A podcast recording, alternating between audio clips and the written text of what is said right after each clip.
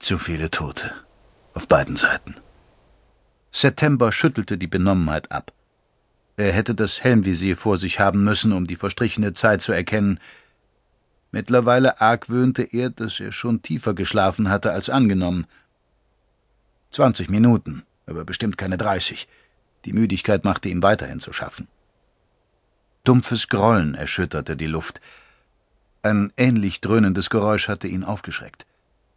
Der nächste Donner rollte heran, während September sich in die Höhe stemmte.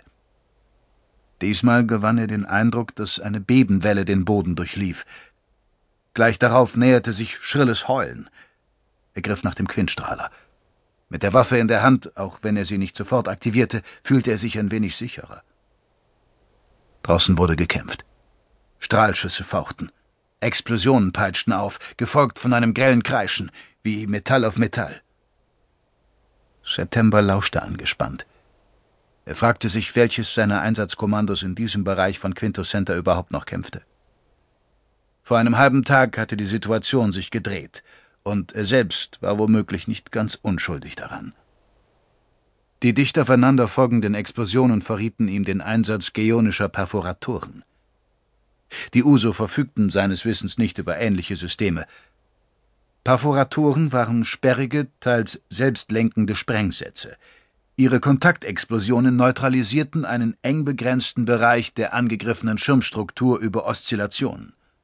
Finale Sprengkapseln vollendeten den Schlag binnen Mikrosekunden, bevor sich der Schutzschirm neu stabilisierte. Das nachfolgende Kreischen ließ September vermuten, dass zumindest ein Roboter schwer angeschlagen über den Boden schrammte. Zwei Finger auf dem Aktivierungssensor seines Quintstrahlers wand September sich aus der Nische – im Zugangsbereich drückte er sich an die Wand. Die Chamäleon-Funktion der Rüstung schützte ihn vor zufälliger Entdeckung, außerdem war sie so gut wie nicht anzumessen. Alle anderen Funktionen ließ er abgeschaltet. Auf keinen Fall auffallen, hatte er sich vorgenommen. Keine vermeidbaren Emissionen. Hätte nur sein Leben auf dem Spiel gestanden, wäre ihm das egal gewesen. Aber seine Zwillingsschwester brauchte ihn mehr denn je. Für September eine ungewohnte Situation. Er, der schon immer als Draufgänger gegolten hatte, hielt sich plötzlich zurück.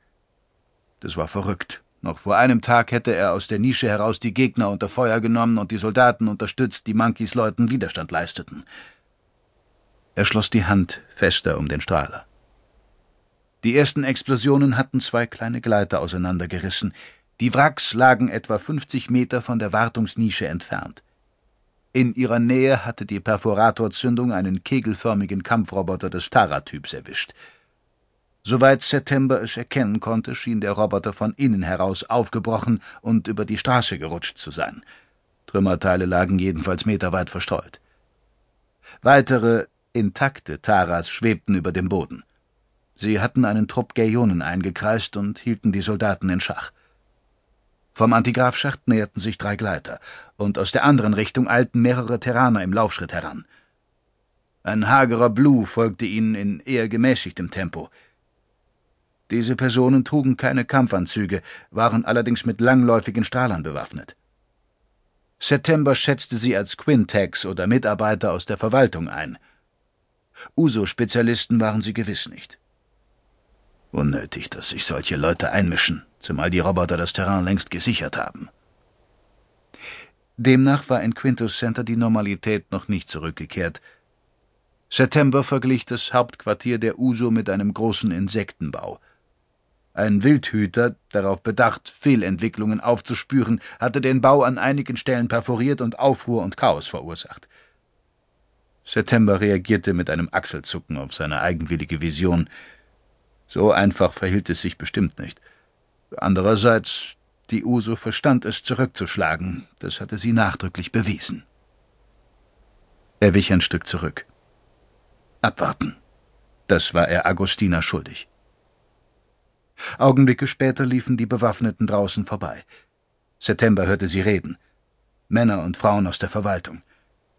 Wie treffend er sie eingeschätzt hatte.